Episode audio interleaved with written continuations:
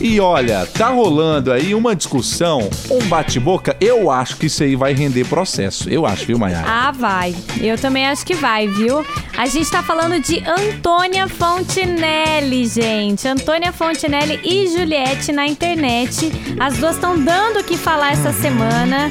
Uma fala uma coisa, outra fala outra coisa. Aí tem aquela, aquele pessoal que vai do lado da Fontinelli e o outro que fica do lado, os cactos do lado da Juliette. Exatamente. Tudo começou quando.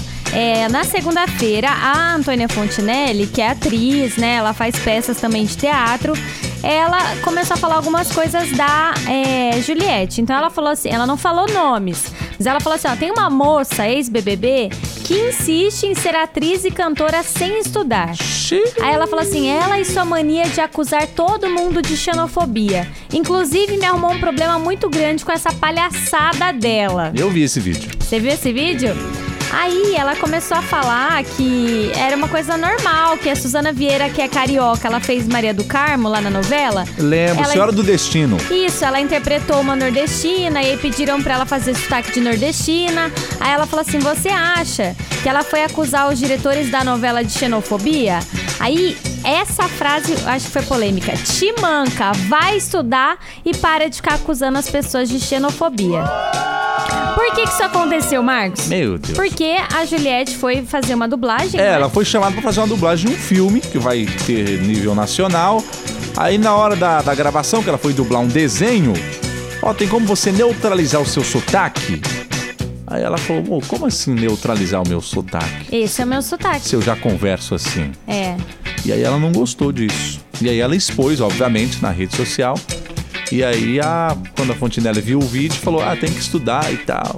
É, gente. Aí tem dois pontos de vista nesse nessa discussão. É, né? essa história toda aí dos dois lados, né? É. O primeiro que eu acho que faltou pra produção que chamou ela, né? Podia ter falado pra Juliette, ó, você vai ter que fazer algumas aulinhas pra neutralizar. Isso. Nada contra o seu sotaque, Isso. mas você vai ter que falar de um jeito é, que a maioria dos personagens falam, né? Exato. Porque aí você vai ter que, que vai ter que dublar ali fingindo que você tá ali naquela cidade. Uhum.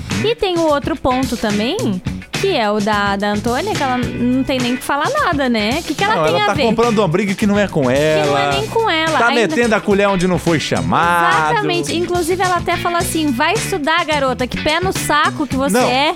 E aí, Não aquela... precisava a- falar isso. Aquela questão que a gente comentou na hora do almoço também. Como você vai chamar uma pessoa que já tem um sotaque bem carregado, bem característico, que é o da Juliette, e chega na hora da gravação e fala, ó, tem como você neutralizar o seu sotaque? Como que você vai neutralizar? Como? Essa Como? pessoa já fala assim. Exatamente, você tem que avisar antes, a pessoa tem que fazer uma fono e tudo Exato. mais.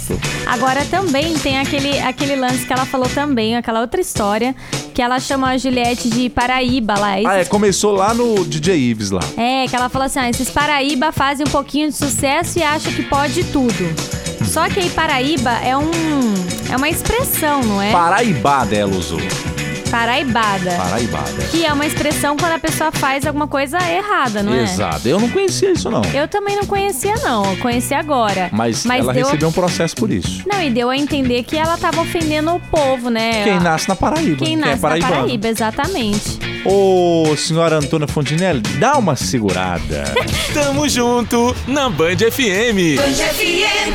É que ela é emocionada. é, ela é emocionada. Dá uma segurada, dá uma respirada, assim, ó, conta até 10.